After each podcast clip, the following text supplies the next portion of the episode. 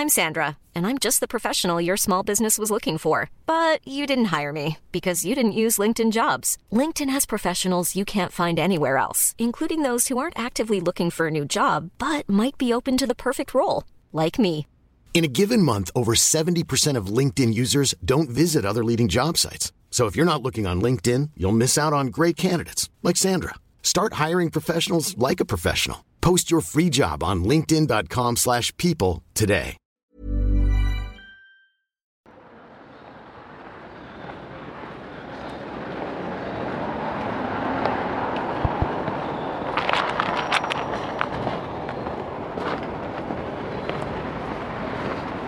Bueno, bueno, bueno. Estamos aquí en Benimaclet. Vaya entrada, vaya, Vaya manera de entrar. Esto es el andar, que es un paseo cast sobre creatividad de videojuegos con Marina González y Jordi de Paco. Hola, hola, buenas tardes. ¿Qué Es tal? lo que ¿Cómo estáis escuchando ahora mismo. Sí, un paseíto. Que mm, no hay preguntas, ¿no? De, Bueno, yo he visto una pregunta ¿Ah, sí? eh, en YouTube, en YouTube en YouTube. eh, sobre cómo nacen las ideas o cómo es el proceso de, de- de- de eso, ¿no? De pensar una Sí. idea, de si nos sentamos a pensarlas en plan súper fuerte ahí en una mesa, que me salga una idea, por favor, o si estamos en un momento y de repente decimos, ¡guau! Se me ha ocurrido. no hemos hecho ya un y programa claro, de iba a decir Ah, vale. de que sí que hicimos un programa que se llama De dónde salen las ideas. Claro, se llama tal cual. Es que creo que es de la primera temporada, más o menos, por ahí. Pues pegamos Si un enlace. buscáis- Sí, o sea, igualmente en el, em, en el canal de YouTube de A Night Games eh, hay una lista de reproducción con Mm. todos los capítulos del Andar, ahí todos bien recogiditos, así que pues, pues se puede ir ahí y mirar. Creo que en algún programa más quizás hemos hablado de eso. Siempre tratamos un poco la inspiración y eso, pero sí, y sí. eso, pero en ese como un poquito más. No me acuerdo súper, súper bien de qué hablamos, pero bueno, seguramente fuera un poco de, pues eso, ¿no? De Mm. que realmente las ideas a veces fluyen y vienen en momentos inesperados. No sé, creo Sí, que ahí o sea- fue cuando hablamos del libro este que tenías sobre pensar qué hacer con un lápiz, una cama y un no sé qué, Sí, ¿sabes? sí. Y cosas así, ¿no? Para estimular la Pero creatividad. no lo cuentes el episodio, deja que lo Eh, escuchen. tampoco, joder, a ver, estoy así dando pinceladitas, dando perladas Que se- para que... Eso ya lo hemos hablado. Si lo queréis escuchar, tenéis una hora ahí No de eso. repetirnos. Vamos a hablar de otra cosa. No, y esto es una cosa que tengo que siento que siempre nos estamos repitiendo un poco ahí con Bueno, cosas, pero... pues en verdad somos ruido de fondo, ¿no? ¿Qué estáis Sí. haciendo ahora? Trabajando la mayoría, imagino. Supongo, Un, supongo. un pequeño porcentaje dando un paseo también, que os gusta el modo inmersivo, se llama. Eh, igual hay gente conduciendo, que a veces también nos escucha, Oh, se lo pone ahí tal, o de camino a algún Vamos, sitio. en, en tránsito o Claro. trabajando. Yo creo que esas son las dos más de Son esto, ¿no? nuestro público mayoritario. Sí, sí, sí. que, mm, A ver, una cosa, o sea, sí. Eh, habíamos dicho que esta temporada iba a tener un poco así parte de, de bitácora, Sí. de desarrollo, porque Sí. estamos en la recta final de, Sí. de nuestro juego que lanzaremos, en el cual ya, por cierto, en las portadas del andar hemos dejado pistas Uh. e iremos incluyendo pistas de sobre qué va lo próximo que haremos. Y hay que estar ahí al ojo, a los sí. dibujitos Sí, que va a ir añadiendo el franchurio. Sí, sí. Pero eso, como va de bitácora, quería hablar un poco de que voy un poco estresado. Ahora mismo, o sea, hemos salido de casa después de currar, no hemos hablado entre nosotros todavía de qué tal, cómo estás. Que ahora iré a, a preguntarte qué tal, cómo estás en directo en el programa. Pero estoy estresado como estresado bien. De que llevamos mucho tiempo lamiéndonos las heridas de ay, nos hicimos daño y ahora Sí. estamos malitos y poco a poco hay que trabajar, la filosofía no trabajo y de pronto tengo una de faena que no me la acabo porque cuando llega la recta final de un videojuego da igual lo bien que hayas planeado todo. Y sale mil cosas más Hay que mil no tareas. habías pensado, en plan de, ostras, esto está mandarle esta cosa a no sé quién. Todo, sobre todo cuando metes a Juan de la Torre en la ecuación, que es quien nos está produciendo ahora el proyecto en Devolver así más, más de cerca. Y claro, está haciendo un curro de puta madre. Y ya me he tenido que montar para poder lidiar con todas las tareas que implican llegar a cerrar un videojuego. Para llegar a tiempo a septiembre del año pasado, o sea, del año pasado, para viajar en el tiempo y sacarlo el año pasado, no, no, o sea, como para llegar al año que viene con meses de antelación, tenemos que tener como el proyecto muy bien cerrado en marzo y aún así, para poder llegar a esas fechas ya hemos empezado como con cosas a caballo Sí. de la producción de... Aún no ha acabado el guion, que estoy en las partes finales ya, que ya estamos preproduciendo la localización para traducir otros idiomas, eh, tengo que editar los textos, Ya. tengo que preparar una guía de localización, yo lo estoy subiendo de Steam para preproducir el control de calidad y el porting del juego, todo se me acumula un montón de tareas Sí. y ya me he puesto en un modo que a mí me gustaba trabajar tranquilito, a lo mejor 4 o 5 horas al día para aprovechar la creatividad, las tardes libres y ahora ya me he tenido que poner las mañanas para escribir, las tardes para gestionar. Sí. Y, no, y llega al final del día y tengo que estar como levantándome ahí haciendo clic en el ordenador mientras lo apago porque tengo que mandar un mail y salir a la calle a grabar el andar. Ay, pues sí, sí, pero, pero bien, ¿no? Entonces estamos en O sea, ese estado y quería preguntarte qué tal el día, Bien. cómo ha ido el curro. Pues acabando cosas, así tareas pequeñitas porque tenía alguna que quería hacer pero no me salía. Y hoy es de esos días que quieres empezar a hacer algo nuevo y no te sale. Y es como, bueno, pues hago otras cosas así secundarias y tal, que también está bien porque ocupan tiempo y te llevan al final todo el día. Y bien, no sé, cada vez el documento que tengo de tareas de este capítulo que estamos haciendo cada vez queda menos. Y es como, madre mía, no me lo creo. Porque queda, realmente no me queda tanto. Y es como, uh, madre mía, no puede ser. Así que, bien, bien, bien. Pero también es que estamos haciendo otras cosas. Así voy a promocionar un poco aquí. Vamos, no, a promocionar, Eh. ¿no? Si esto va de nosotros. Venga, a escucharnos. Esta semana, el jueves pasado, si no me equivoco, o miércoles, bueno, hace nada, hemos sacado un jueguito que en el último programa estuvimos diciendo que... ¿Por dónde se baja? Ah, vale, no voy al camino. Sí. Eh, estamos colaborando con Silky Harbor, eh, haciendo jueguitos en 3D, una nueva dimensión para nosotros. Y eh, hemos sacado un jueguito que se llama Sunset Shift sobre llevar un camión de la basura en una isla privada. Y pues nada, pues por si queréis mirarlo. Entonces, pues como que también estamos haciendo así algunas cositas paralelas. Joder, es que el- Y entonces, claro, plan, pues, voy claro, hasta a el culo de faena y además Claro. estamos haciendo juegos, ¿no? Claro. Con, en nuestro tiempo, no voy a decir, decir llamarlo libre, pero En otro tiempo. en otro tiempo, En otra- para, en una dimensión paralela, medio Claro, cerebro está haciendo otro cosas, juego. Pues estamos haciendo esas cositas y ahora estamos empezando a hacer otro.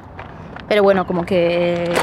Lo podemos contar aquí. ¿Qué más da? Sí, si también. es que no tienen idea, yo sería como ultra transparente con aciertos y errores de nuestra aventura con Selkie Harbor, que quiero traer por lo menos a Guillermo en Sí, un programa sí, para sí, hablar, porque esta va a ser una parte importante de, de esta temporada del andar, nuestra aventura con Selkie Harbor.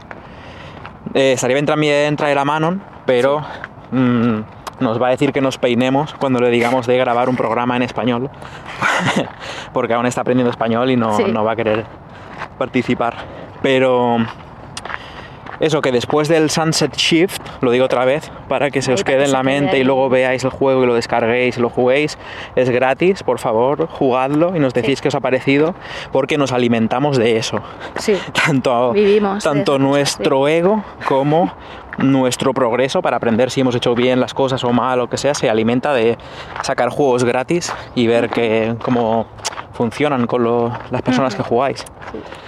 Y ya hemos saltado inmediatamente, en plan de no ha habido descanso, porque vamos un poco con la idea de hacer una incubación intensiva, metralleta de juegos para sacar músculo y, y agilidad haciendo juegos en 3D y con el equipo nuevo que hemos montado. Pues nos hemos liado ahora. Bueno, es interesante el proceso quizá incluso. Sí. Que dijimos, ¿qué es lo siguiente que queremos explorar? Mm. y que tenemos flojito y que nos va a hacer falta para hacer los juegos. Y dijimos, diseño de personajes. Tenemos Sí. que hacer diseño de personajes en 3D. Y hicimos un brainstorming de ideas que podrían eh, ser juegos interesantes y a la vez explorar diseño de personajes, que se centre sobre todo en eso, la- el mayor desafío del juego que vamos a hacer. Y... Perdón, ¿eh? es que se me están metiendo moscas Ya, en la boca. Estoy así todo el rato con la mano. ¿Qué pasa aquí? No Es, se es, Moscalandia esto. No sé, estamos pasando por cerca de la huerta y cosas así y no sé. si- ¿Cuántos podcasts hay con, moscas? con como mu- muchísimas moscas.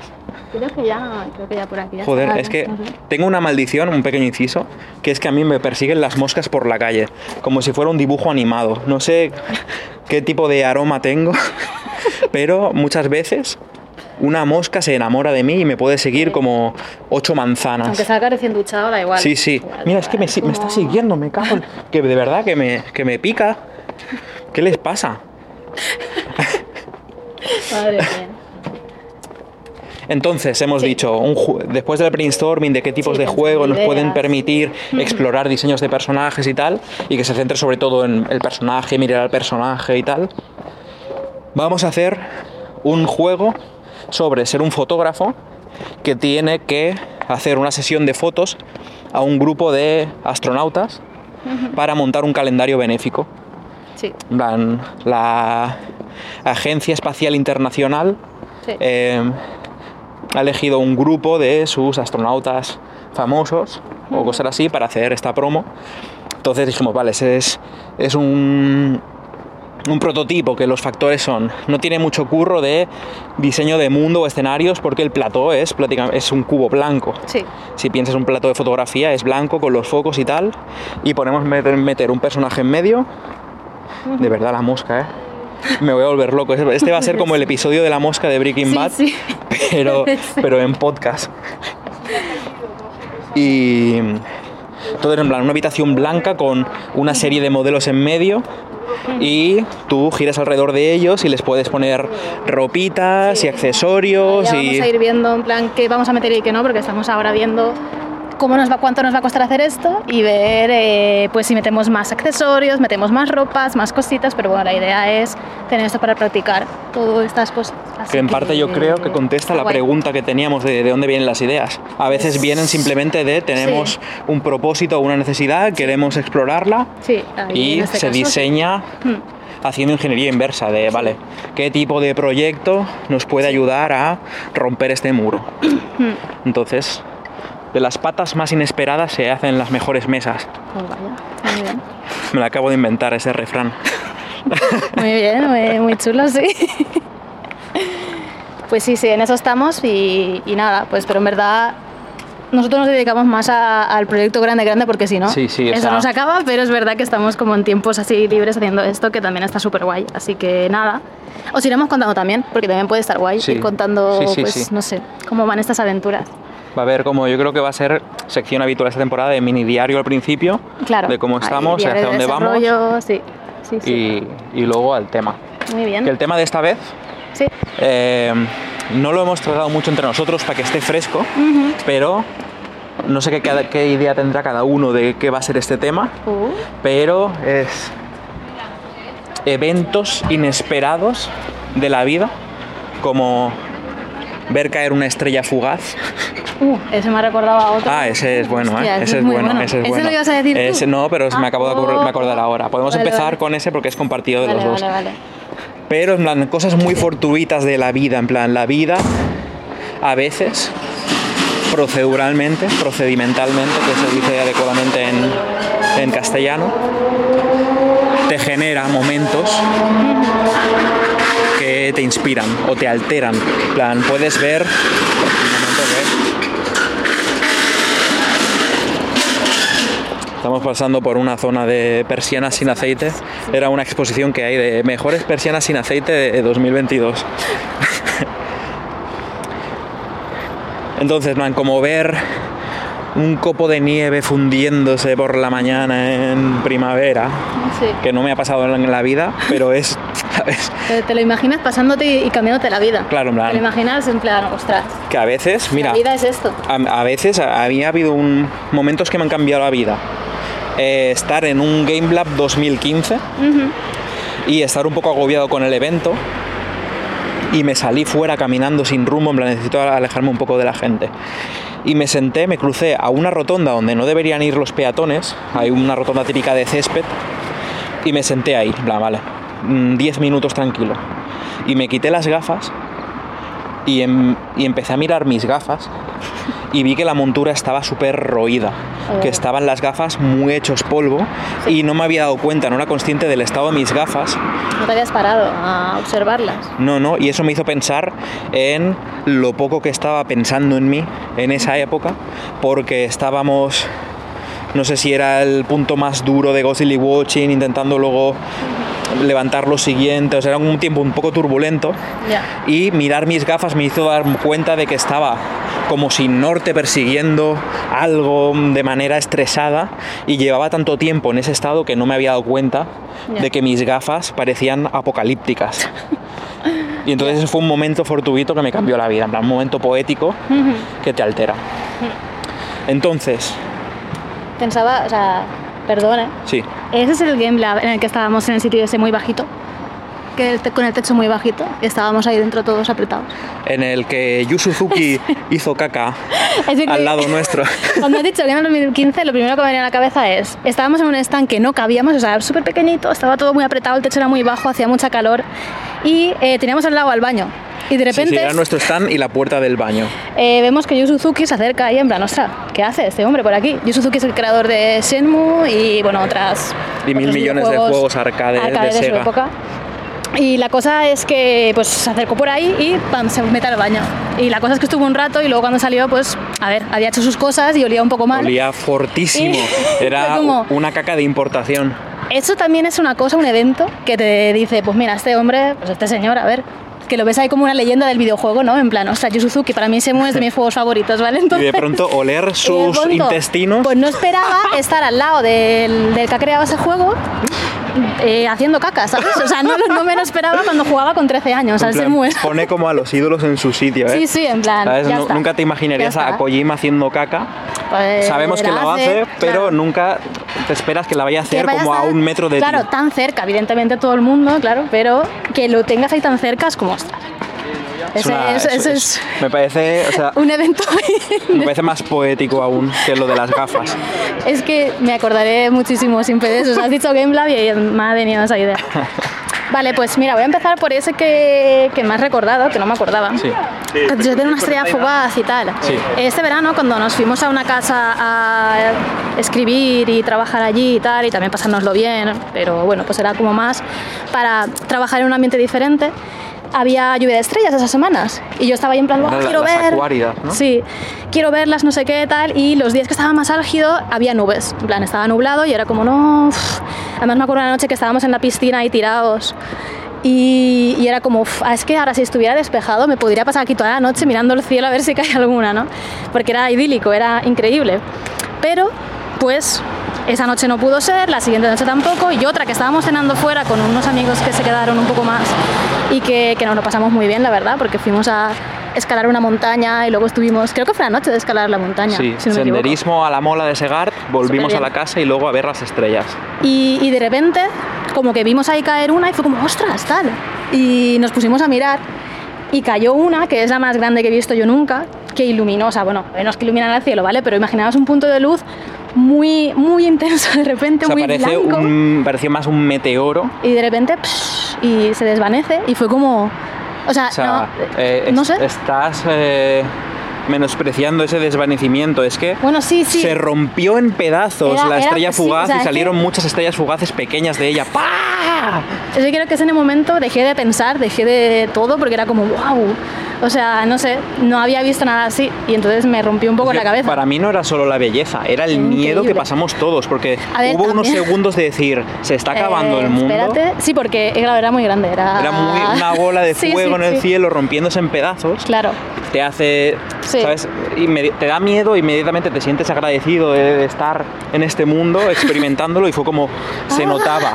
Sí, sí, Todos en silencio, las cuatro personas No. compartiendo un momento ultrema- extremadamente místico, en sí. conexión con el cosmos. Fue increíble y además, no sé, como que me gustó mucho compartirlo así con amigos y plan... Que por ejemplo, si no se hubieran quedado, igual esa noche no hubiéramos estado fuera viendo No las estrellas. estado viendo las Seguramente estrellas, no, la verdad. Entonces fue como que bien, ¿no? Que, que- que ha pasado esto, ha coincidido esta cosa y hemos visto esto de manera totalmente inesperada y eso, no sé, te hace pensar como mucho en la vida, ¿no? Y en cosas, Mm. todo. Así que ese, ese me gusta mucho. Sí. Y... A ver, yo tenía uno Sí. que es el que, bueno, hablando un poco de cosas recientes que nos han pasado, creo que es de lo que salió este tema, ¿no? De eventos Sí. que nos han pasado hace poco a los dos, que, que ha sido como, wow, esta cosa me ha cambiado la vida, o esta cosa me ha dejado loca, ¿no? Profundamente alterada. Sí. Y entonces para mí el que ha sido hace recién, ha, se ha pasado recientemente, es un concierto de Godspeed You Black Emperor, que es un grupo de post-rock, rock experimental, alternativo, lo que sea. Eh, que yo, a ver, he escuchado alguna vez, pero no me acordaba mucho de las canciones, la verdad, porque lo había escuchado hace tiempo. Eh, era pues de estas cosas que, bueno, que lo conocía así un poco de refilón. Y de repente Paula, nuestra compañera y, y también compañera bueno, de vida y de trabajo en The Construct Team, eh, nos dice que, que, ha visto que vienen a Valencia mañana, en plan, ¿no?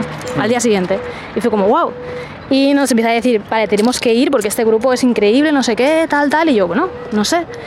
Claro, yo me quedé así como un poco, vale, mañana, uf, al día siguiente habíamos quedado para una reunión de trabajo, no sé qué, y yo, uff, a ver, ya en plan como con el estrés de meter sí. cosas de trabajo, porque ahora pues estamos muy con eso, ¿no? Y, y yo le dije, vale, no, no, yo sí que voy, no sé qué, tú no estabas muy convencido, pero al final viniste. Uh -huh. En plan, venga, va, vamos para allá. Y estuve escuchando un poco pues el último disco porque no lo había escuchado y en plan, ah, muy guay, ¿no? Es un tipo de música que a mí me gusta, es una música lenta que se va construyendo poco a poco hasta que revienta y me mola. Y dije, vale, sí que va a estar muy guay en, en verlo en concierto porque es ese tipo de música que mola mucho, ¿no? Y Paula nos había hecho mucho hype de eso va a ser increíble, ¿no? porque son como ocho personas tocando son dos baterías, tres guitarras, una violinista, un bajo, un contrabajo y creo que ya no me dejo nada más. Total, que está muy guay, está, está muy guay la, la, sensación de ver tanta gente tocar, ¿no? Pero, no sé, por alguna razón salí de ese concierto eh, iluminada, salí de ese concierto como, wow, no sé. ¿Qué, ¿Qué, fue lo que te impactó de ver a ocho personas haciendo música? Porque claro. todos los conciertos tienen personas tienen tocando personas, juntas, sí. pero ¿qué, qué, por qué este? Vamos por aquí un poco más. Sí, sí, ¿vale? men menos. Sí, nos alejamos jaleo. de la calle del tranvía. Sí. Pues a ver, creo que fue por un lado que eran un poco más mayores, tampoco son súper mayores, ¿eh? pero es un grupo que se, se montó en los 90 más o menos, luego tuvieron un parón, luego volvieron. O sea, a ver, es gente de 40, 50, por ahí, no lo sé realmente, pero bueno.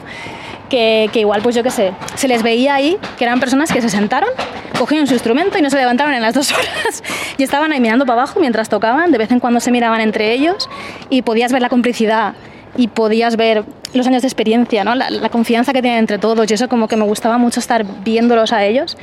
Y también fue que, que como he dicho antes, eh, casi todas las canciones son canciones que se van construyendo poco a poco. Plan, empiezan prácticamente en silencio y empieza un instrumento, poco a poco, poco a poco, se le une otro, se le une otro. Igual a los 10 minutos es cuando la canción despega, ¿no? Y eh, se une la batería y luego revienta todo y luego es una explosión de música, ¿sabes? Y luego ya pum, se calma y, y, acaba, ¿no? Ya está. Eh, y creo que fue en esos momentos de estar viendo cómo tocaban en más, no silencio, ¿vale? Pero que eso, que, que, era como la parte más relajada, que no, que igual estaba tocando solo, por ejemplo, el violín, o solo pues, estaba tocando la guitarra, que podía ver, o sea, que me empecé a fijar en las personas. Esto parece, ¿vale? O sea, yo cuando he pensado en este concierto parece que iba de drogas o algo. No fumé nada, no tomé nada, o sea, porque parece como muy de reflexión de, vale, ibas fumada y entonces empezaste ahí a pensar en la vida y en el universo y en todo y no. Pero no sé, como que me empecé a fijar mucho en las personas y empecé a pensar en su vida. Y empecé a pensar que, que les llevaba a hacer esa música y que les llevaba a estar juntos tanto tiempo y que les llevaba, no sé, un grupo de Canadá que es conocido pero tampoco tantísimo, pues está aquí en Valencia justo al lado de casa y no sé. Como que empecé a pensar muchas cosas y empecé a pensar también en, en mí, ¿no? En qué quiero llegar a ser cuando llegue a esa edad. Wow, wow, vaya viaje, y vaya muchas viaje. cosas, entonces por eso digo lo de las drogas, pero no. eh, no sé, o sea, me hizo pensar, no sé. Y creo que fue ese rollo de estar como escuchando la música muy tranquila y en esos momentos en los que los veía a ellos y tal, pues yo que sé, igual es que era cinco minutos de estar con ese ambiente como más calmado y más tal, y viendo cómo tocaban y se miraban y no sé qué, no sé, pues empezaba como a pensar muchísimo, pero como de una manera súper positiva, ¿sabes? No en plan de, yo que sé, que igual piensas en el futuro y te agobias por cosas, no sé qué, no, sino en plan de, guau, qué guay, ¿no? Que, que, que a ver, aquí es un poco de idealización, evidentemente. Qué guay esa vida que llevan tocando esa música, porque me mola mucho la música, ¿no? La verdad es que es de mis conciertos favoritos porque, porque me, no solo por esto que me flipo, pero porque la música en verdad me, me gusta mucho y me pareció impresionante en directo, la verdad. Eh, evidentemente son personas que, claro, todas las personas tienen cosas, no es en plan de, guau, soy músico y estoy aquí súper bien y tal. No, y... O sea, la vida de nadie es claro, idílica, claro. pero la imagen que te proyectan o la idea de ellos es muy inspiradora. Sí, el, en plan, el pensar que están ahí haciendo eso, no sé, me, me, me inspiró. La verdad es que No lo sé. de pensar en, en gente de cincuenta y tantos tocando juntos y- y, y esa, esa experiencia que se le veías con esa confianza, que era como respirar para ellos, tocar la música ya, Sí. te hace pensar en a dónde puede llegar, porque creo que eso casi no lo tenemos todavía. Porque en música es- es- son más normales estas configuraciones, pero en videojuegos, por ejemplo, claro. las empresas con, con más solera son empresas tochas donde rotan mucho empleados, donde cambian muchas cosas y puede haber directivos y creativos que se mantienen y, y dan su sello y cosas así, pero no existen eh, este rollo de Godspeed You Black Emperor en el que un grupo reducido de personas, seis personas, llevan 35 años haciendo lo mismo juntos y, y se les nota Sí, sí, que es como, como respirar, fluyen Sí. como un arroyo que, y tú te bañas en él y es una, una sustancia Claro. nueva. O sea, en- a mí me hizo pensar mucho en si nosotros vamos a poder llegar a hacer algo así. O sea, que, que nosotros a veces lo hablamos esto de con las cosas que hacemos, con los videojuegos que creamos, el no cambiar a la gente, eso es difícil, pero sí el intentar provocar algo, ¿no? O sea, es quieres, qui- quieres ahí, ¿no? Tocar algo en, en la persona que está jugando. Y es como, no sé, también me hacía pensar en eso, ¿no? En plan, la experiencia nos dará, espero que sí, ¿vale? Esa capacidad de, no sé, de, de, de tener esa confianza tan grande, o al menos aparentemente, como digo otra vez, no lo sabes tampoco, ¿no?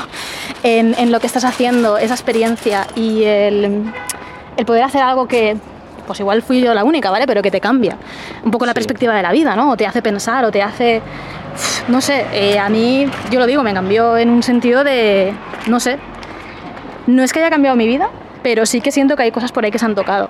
Y mm, estaban tocadas de antes quizás, porque es como que son cosas que igual las pienso, o le hablamos a veces del futuro, no sé qué, que queremos hacer, bla. Pero no sé, siento que eso fue una experiencia, no sé, muy, muy inspiradora y muy, yo qué sé, Sí, espiritual, aunque tampoco me gusta mucho eso, pero bueno, por así, de- por decir algo, ¿vale? Que pueda sonar así parecido, ¿sabes? No O sea, sé, muy guay. Está guapo porque ese tipo de videojuego. Cuidado que nos van a atropellar. Vamos por la huerta. Vale, Ah, podemos pasar por el paso de peatones. sí. Deberíamos ir por la derecha ahora. Por aquí podemos ir. Es que eso está muy cerca de las moscas. Van a volver a por mí. Ah, Vale, vale, pues mira, vamos por aquí y vamos por allí. ¿Dónde, ¿Por dónde se va a, a lo de los gatos y las gallinas? A ver, podemos cruzar por aquí o ir por aquí también. Vale, o Sí. sea, evitamos las moscas, Sí, no sí, quiero pasar por las moscas otra vez. Es que mira, yo tengo una encima, en el solar este, ha pasado algo, han hecho un hechizo, Yo qué sé, está han hecho unos rituales satánicos y está lleno de que moscas. hay que decir que hoy hace mucho calor. No, mucho calor, la verdad. Y yo no sé si es eso que están saliendo todas o qué. Pero bueno, que, que quería comentar de esto, plan, que, el, que todavía no existe eso, creo. Si alguien conoce un caso que nos lo diga, porque creo que ni siquiera existía como el concepto como tal. O sea, es demasiado joven el medio nuestro como para que exista un eh, Godspeed You Black Emperor, pero va a llegar a existir. En plan, tú decías, no sé si llegaremos a eso, pero a mí me parece emocionante. Sí, sí. No, Eh, perdón, perdón. Pero que a lo mejor no somos nosotros, pero No, me- claro. pero me parece emocionante que aunque no seamos nosotros, o además de nosotros, van a empezar a salir, en plan, como se va a ir cribando, en plan, ¿quién narices consigue sobrevivir 30 años haciendo cosas juntos sin matarse? Y a qué va a llevar eso a nivel de creación de videojuegos independiente. Imagínate un grupo de cinco personas que han aguantado sin irse a la quiebra, sin pelearse entre ellos, sin o peleándose y arreglándose, vaya. Pero ¿sabes dónde habría llegado Zaum, los creadores de Disco Elysium, si no hubieran acabado en, Sí. en- en una catástrofe legal? Pues van a ir habiendo instancias dentro de 10, 20 años de personas que un core creativo que no crece eh, para hacerse un estudio grande ni nada, en plan, cinco personas que siguen tocando su música, que en este caso la música son juegos indies pequeñitos y medianos y tal, hasta que en 30 años empiezan a sacar obradines y, y, y Papers, Please, que Lucas Pope es una movida, es como que ha vivido esa vida sin, Sí, por de su al- cuenta, Por su eh, cuenta ha creado esa sí, esencia de, de Sí, Godspeed. totalmente. Pero me. Pero. mm, ya no sería en este caso, me parece más fácil que emerja un talento de un genio como Lucas Pope. Sí, Eso es más probable que pase porque un genio él solo con, pues puede llegar a existir, pero que cinco personas mm, lleguen a ese punto. Es como se reducen, cuanto más gente hay en la ecuación, más se reducen las posibilidades y va a llegar a existir el grupo de ocho personas con violín, tres guitarras, Sí, sí, dos baterías claro, y con trabajo que acaban psh, Ya. dando esos conciertos que son obras pequeñas. No sé. Claro, ahí igual hay una diferencia y es que en el caso de Godspeed, tampoco me quiero alargar mucho porque quiero que cuentes también tu cosas. Que aquí No pasa nada, no, no, no. No, nada. sí, me parece súper interesante. Eh, claro, luego estuve mirando un poco y ellos son muy democráticos en el sentido de que todo se tiene que aprobar por todos y son en plan muy comunitarios y son muy de que siento que Son no como es una asamblea, sí o sea perritos. Perritos. siento que ahí hay una diferencia no porque igual me parece que no hacen música solo para ganar dinero o sea, ganar dinero es como, vale, sí, eh, tienen que vivir, ¿no? Pero siento que ahí hay una esencia más de creadores artísticos y es que también se ven que ellos participan en muchos proyectos musicales, en plan tienen varias bandas, todos, en plan Ujú. como que en algunos en uno colaboran en varias, luego otro tiene otra, luego otro ha estado por su cuenta haciendo una movida. Es como Peña que está súper... se juntan para esto, pero luego para otras cosas. Ujú. Y no sé, siento que es más un colectivo artístico, ¿no? Mucho más, pues eso, ¿no? Y más comunitario y más con un- una intención de que todos eh, colaboren y participen y todos vayan a- en la misma dirección, ¿no? Y todos tienen que estar de acuerdo en las decisiones que se toman eh, como banda y cosas así, ¿no? Y claro, eso lo tienes que conseguir con gente que esté muy afín, ¿no? A tus, a tus ideas, ¿no? Y a, de nada, lo que quieres conseguir en el futuro y tal. Y, pues no, no digo que sea difícil en los videojuegos, ¿eh? pero digo que igual, a ver, pues, Pues es complicado porque, pues, tienes que tirar para adelante, Pues ¿no? Y tienes que ganar dinero y yo qué sé. Y me parece más complicado porque junta más perfiles. Ya. No es ocho músicos. Claro, que más o menos sí, hay ahí- ingenieros, con artistas, Claro. con músicos, con escritores. Son Ya. tantas artes que es tan fácil que los perfiles choquen entre ellos por di- diferentes maneras de vivir la vida y por cómo han llegado a ese punto. Claro.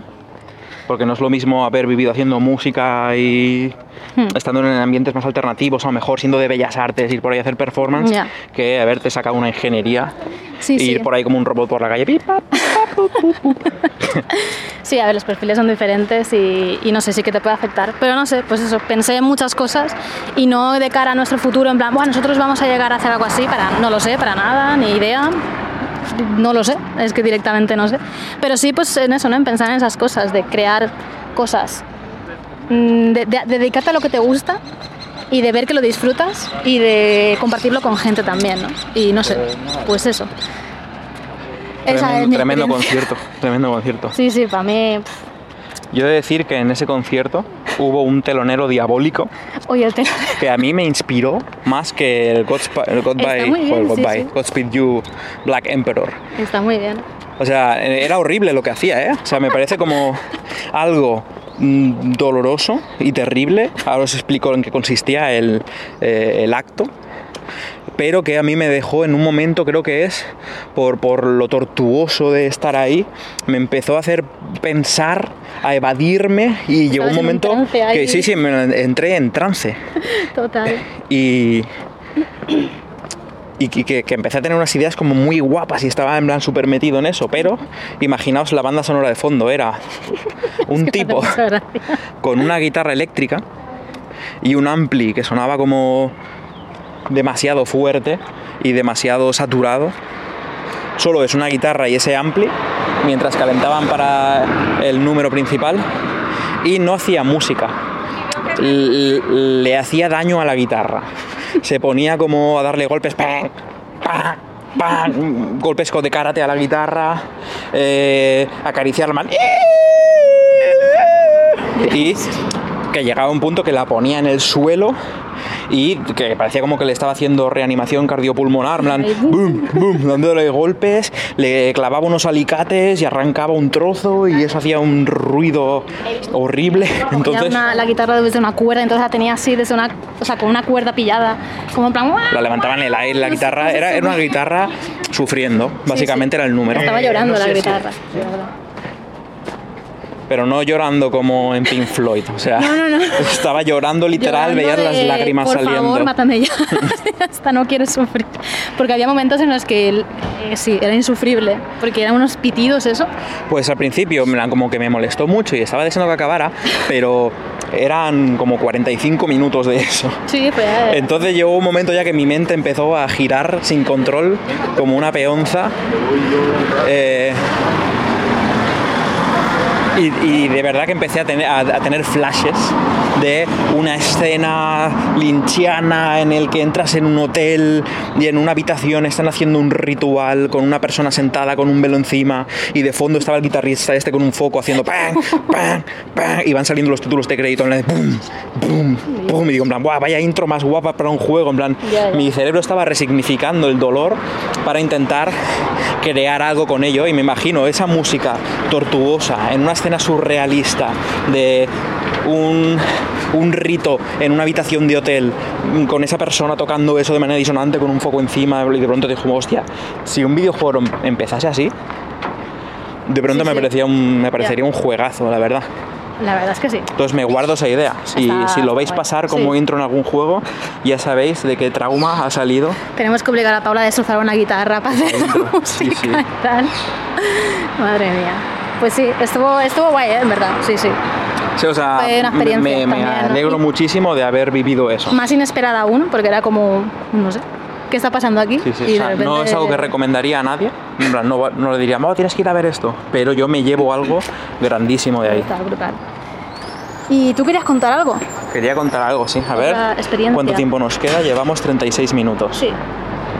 Vale, puedo hablar. Es algo de lo que me da miedo hablar, ¿eh? A ver, habla lo que te apetezca. Sí, o sea, no bien. miedo por mí y eso, sino porque de nuevo creo que es un tema sensible y del que voy a hablar de manera muy ligera y a lo mejor con algo de humor. Voy a pedir perdón de antemano, pero es un poco como he vivido yo esto, porque sí que me ha alterado profundamente que me pasase esto. Estaba en, en Croacia, en el evento de videojuegos Reboot, que se celebra ahí en Dubrovnik, en la costa, y fui con, con Edu, Bea de Brainwash Gang y con Chuso, y estuvimos ahí medio vacaciones, medio ir al evento, que yo no sabía muy bien de qué iba, pero me gustó muchísimo. La calidad de las charlas y la calidad de las fiestas, que estaban, o sea, lo digo en serio, las fiestas están como organizadas para luego la gente del evento que se juntase y tal. Y, y servían las copas con muy poco alcohol, que te juro que me, que me fijé y en plan, y eso hacía que funcionáramos al día siguiente y fuéramos a las charlas de las 11 de la mañana sin nadie destruido, tal, o sea, que estaba como muy, muy bien montado para que todo funcionase bien y todos fuéramos felices. Y una de esas mañanas fui a una charla que no tenía nada más que me llamase mucho la atención y dije, bueno, pues aprovechar el día, voy a ir a una charla, aunque no sea un tema que a mí me interese especialmente. Y era ADHD for Game Developers, que eh, en, en nuestro idioma es eh, TDA para desarrolladores de videojuegos, que es trastorno del déficit de atención E hiperactividad en e caso, ¿no? El Bueno, los la dos. H de eso La es H de- hiperactividad. Que puede... ¿e- ¿Eran los dos? O sea, era con hiperactividad. Era ¿no? ADHD. No, era, era ADHD, era Vale, con, vale. Con, con la H. Vale, vale, pero yo, vale. yo no me considero que tenga la H, pero me estoy adelantando a los acontecimientos. Uh, vale. Trastorno de déficit de atención e hiperactividad para desarrolladores de videojuegos. Yo me senté ahí a verlo y iba viendo las diapositivas, explicando cómo funcionaba ese trastorno y luego recomendando prácticas para poder funcionar bien con él y cosas así. Y hubo un momento en mitad de la, de la charla que dije, "Uy, me está pasando aquí algo raro. Se me empezó a caer una lágrima plan, uff, ¿qué, qué está pasando aquí? Esto no me lo esperaba. Porque básicamente la charla que estaba viendo hasta ahora, en plan, no, esperaba como cuando venía bien lo del TDA y cómo viven esas personas, pero es que toda la charla estaba describiendo mi vida. Y yo pensaba en plan, ah, pero que esto no es la experiencia humana, no todo el mundo vive así. Yo pensaba que esto era ser normal y resulta que, que lo que yo entiendo que es mi vida lo están describiendo en esta charla como una, una condición, el trastorno de déficit de atención. En plan, Lo que mi madre siempre había llamado eres un vago y nunca vas a conseguir nada en la vida. Pues resulta que puede ser TDA. Y aquí es donde digo que lo estoy hablando de manera muy ligera y tal, porque no he ido al médico, no me han diagnosticado, así que simplemente para mí fue. ¿Quieres acercarte a ver si hay un gato? Vale. Vale. Para mí simplemente fue un evento inesperado, muy poderoso, que me hizo ponerle un nombre a un montón de cosas que yo me pensaba que era mi proceso creativo a lo mejor, o mi manera de entender las cosas. Y sobre todo, donde me impactó ya del todo fue el momento de la charla en el que empieza a hablar de técnicas para cómo ser funcional a pesar del TDA. Mira que está el director gato. Eh, hay una silla ejecutiva. Hazle una, hazle una Has foto, por favor. eh. Es que hay, hay una silla ejecutiva de estas de oficina y hay un gato sentado como esperándonos. Hazle un buen zoom ahí y ahora nos vamos acercando y le hacemos más fotos. Madre mía, que es el director gato, el director de la Academia Felina. Más, más, te puedes acercar más. Si está muy a gusto, está con los ojos cerrados. Quiere que le hagas fotos.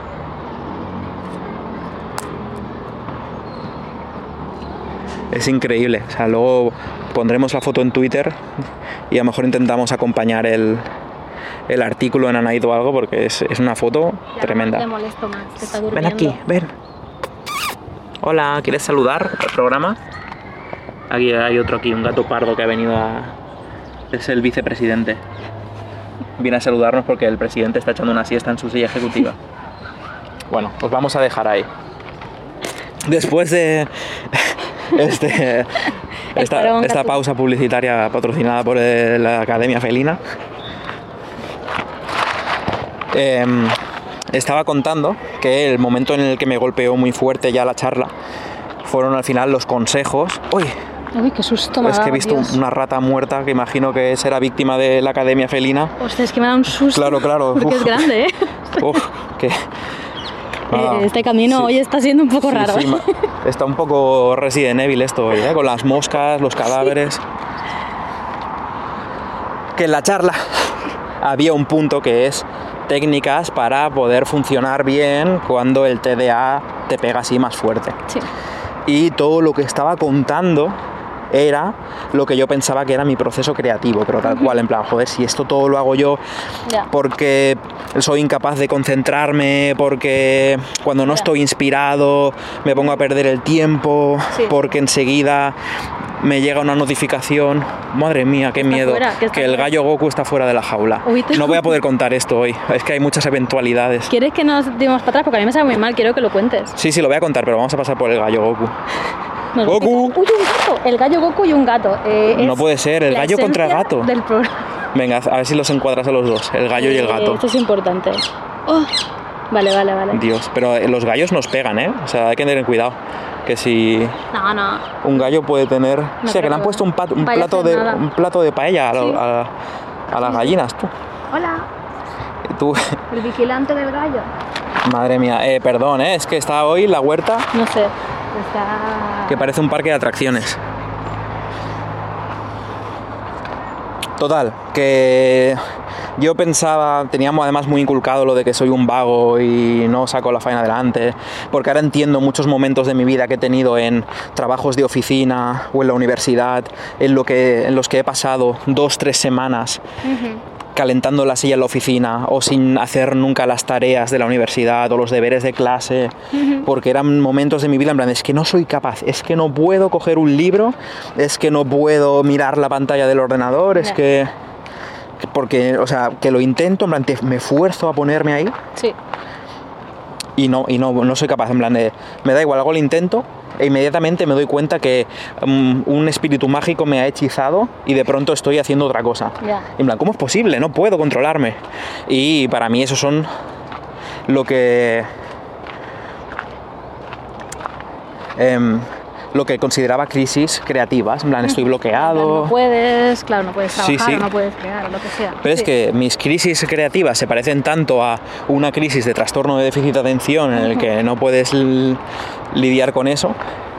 Y de pronto, en plan, tener a mano esas herramientas, lo que más me ha ayudado ha sido volver de Croacia y empezar a trabajar y notar cuando, porque no siempre es crisis full de estoy tres semanas, que mi cerebro no da de sí. A veces es, he perdido una mañana y al día siguiente me controlo. Pero ahora esas mañanas que a veces tontas que, que perdía, teniendo a mano todas estas herramientas y a mejor habiéndole puesto un nombre a lo que me pasa y, y teniendo muchas técnicas para probar, pues que no sé, estoy como siendo muy productivo y muy y me siento muy bien porque para mí lo importante no es la productividad, es el tiempo libre y si he podido rendir bien durante el día, acabo antes porque acabo mis tareas antes, porque no he perdido media mañana en no sé qué, en mi- mirando una libreta antigua que me he encontrado. es que eh, es tan maravilloso para mí que a pesar de que lo estoy diciendo a la ligera, sin tener diagnóstico y sin saber si realmente es lo que me pasa, por algo un casual cuadra muy bien con mi experiencia y tener esas herramientas a mi disposición me está haciendo ser más feliz. Claro. Así que me da igual tener o no tener TDA, pero la, haber atendido esa charla y tener una nueva manera de lidiar con mi realidad eh, me está haciendo tremendamente feliz por me ha, me ha quitado de forma retroactiva la culpabilidad de todas las veces que no he podido rendir escuchando el eco de la voz de mi madre de eres un vago, eres un vago, vago, vago, vago. Ahora, que quizás son las dos cosas ciertas, ¿eh? a mejor soy un vago con TDA. También puede ser. Porque Claro, a ver, tú dirías que soy una persona vaga, No sé. habiéndome a visto a 10 ver. años trabajando. A veces te cuesta hacer algunas cosas, pero a mí también. Yo también me considero a veces un poco vaga, ¿eh? O sea que. Pero es que a quién, a quién le no gusta sé. trabajar, ¿sabes? Claro, a ver, eso es verdad. Entonces no sé. Pero sé que cuando ha tocado, o sea, no cuando ha tocado, cuando. No sé, haces muchas cosas realmente. Si te lo propones, haces muchas cosas. Y luego las crisis creativas que has tenido, pues ahí ya no sé si es de una cosa o de otra. Eh, No sé, hay habrá factores que influyen, no sé, ahí ya es que ya no lo sé. Que habrá pedirle a mi madre que escuche este fragmento Sí.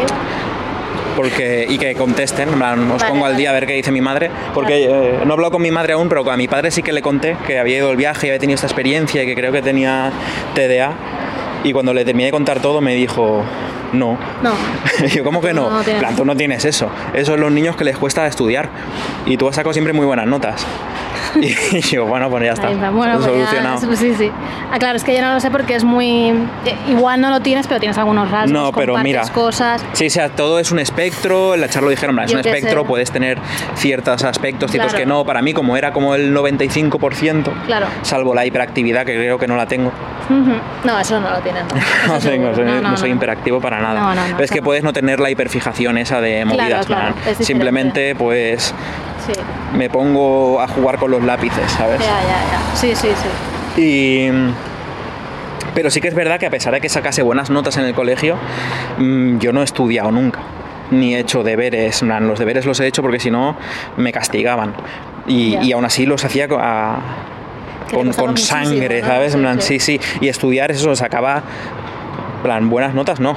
Claro, pues cada vez peores notas, porque conforme se iba complicando eh, la secundaria, el instituto, la universidad, eh, me he ido acercando más a llegar a sacar ceros. En Ya. plan, es que no, no he podido. Ha llegado el día del examen, en plan, te lo juro, pues no es por ser un rebelde ni por nada así, en plan, es que no. Que no. Ojalá, o sea, si yo sería más feliz viniendo aquí sabiendo qué poner en esta hoja, pero es que no he podido. Ya. Claro, allí puede ser que fuera porque no te interesara mucho o fuera simplemente porque no. pero es que te- las no- asignaturas que no aprobaba no, sale eran estudiar. estudiando tampoco, era porque en Ya. clase se me quedaban las cosas y tal. Ya, ya, ya. No y sé, tenía pues buena memoria, pero no Hmm. estudiar no, Ya, no pues funciona no. conmigo. Ya. Y de hecho, de ahí ha venido lo que he contado muchas veces en otras temporadas, que tuve que utilizar Goodreads con el proceso de gamificar la lectura Ya, y para- teniendo objetivos de lectura Hmm. para poder volver a leer en mi vida, porque había llegado a mi edad adulta con, no sé con cuándo empecé a hacerlo de Goodreads, hace años, 26, Sí, 27 años, sí. no sé, pero había llegado hasta esa edad eh, sin haberme leído un libro que no fuera el obligado de clase y muchas veces el obligado de clase me miraba un resumen por ahí y lo hacía porque no puedo leer. Y con ese ejercicio que hice de me voy a gamificar, tengo que leer 20 libros al año, 21, me fui subiendo un poco a poco hasta que dejé la gamificación porque me estaba haciendo daño. Pero ahí solo con ese super ejercicio he conseguido como leer y ahora que quita la gamificación a lo mejor me leo seis libros al año. He bajado un montón porque sin una zanahoria delante Bueno, pero no sé me cuesta horrores. Me leo página y media Y te distraes. Y me distraigo. Sí, sí, Me distraigo. en otra cosa, claro. Sí, sí. Entonces no sé si tengo TDA. Eh, disculpad de nuevo si está siendo insensible con personas que sí que estáis lidiando con eso de manera más grave. También dijo que en la industria del videojuego hay una tendencia muy alta a que eh, haya las personas con TDA se vean atraídas a la industria del videojuego. Creo que en la población mundial hay un 4% de personas con trastorno de déficit de atención y en la industria del videojuego hay un 10%, que es un número muy alto. Eh, para mí, una de las justificaciones es que, al menos en mi caso, lo que, lo que mi día a día supone, las tareas son suficientemente diferentes. ¿Sabes? Un- los videojuegos son tan diferentes que no tienes que levantarte todos los días y rellenar ese Excel con la contabilidad o eh, cambiar, no sé, eh, hacer- amasar pan, yo qué sé, cosas que, que a lo mejor son muy repetitivas en ese videojuego, con cada proyecto tienes y con cada tarea es un mini reto diferente, algo nuevo a lo que mirar, observar, realizar, Ya, eso te va estimulando y te va despertando un poquito el interés. que tienes tantas tareas diferentes que no es el rollo de... Es mi teoría, ¿eh? ahí no había justificación. Ya.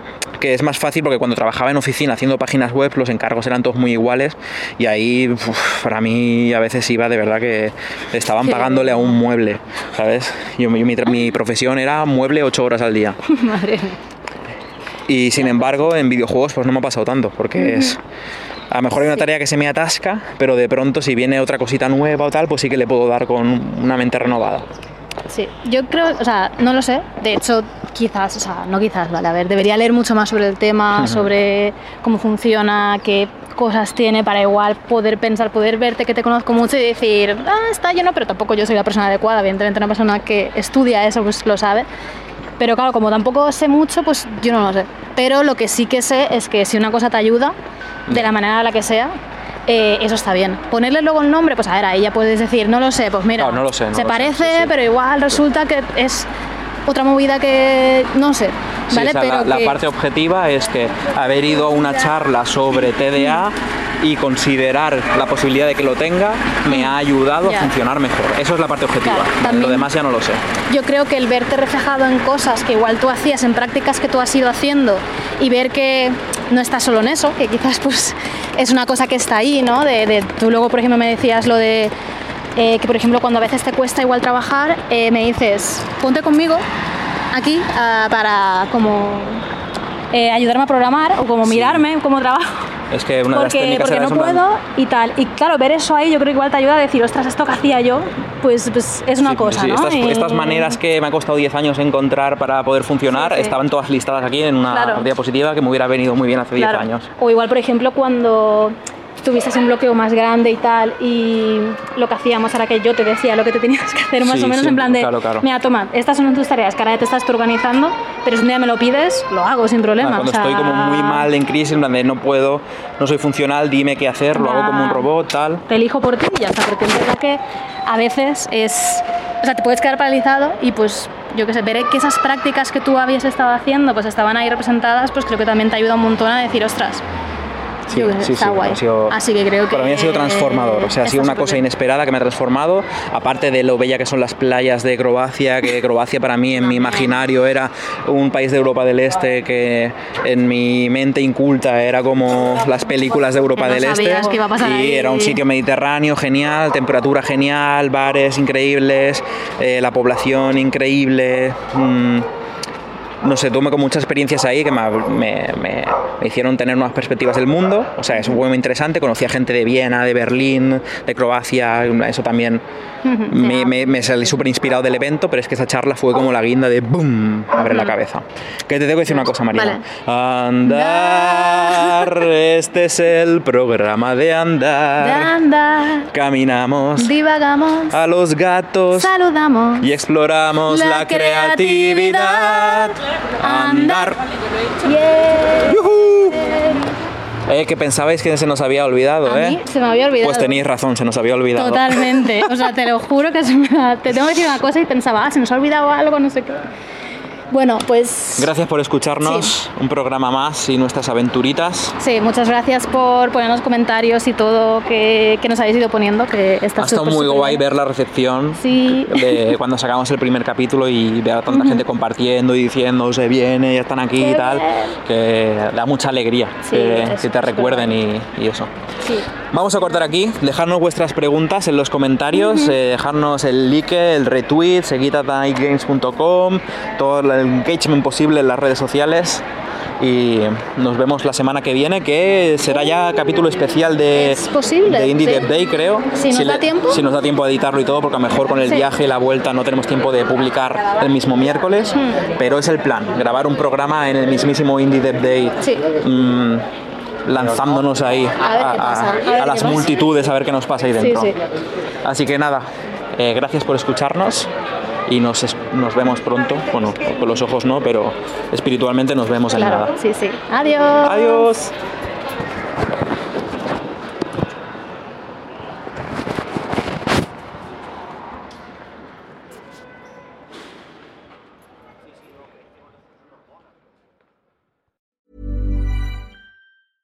Hey, I'm Ryan Reynolds. At Mint Mobile, we like to do the opposite of what Big Wireless does. They charge you a lot, we charge you a little.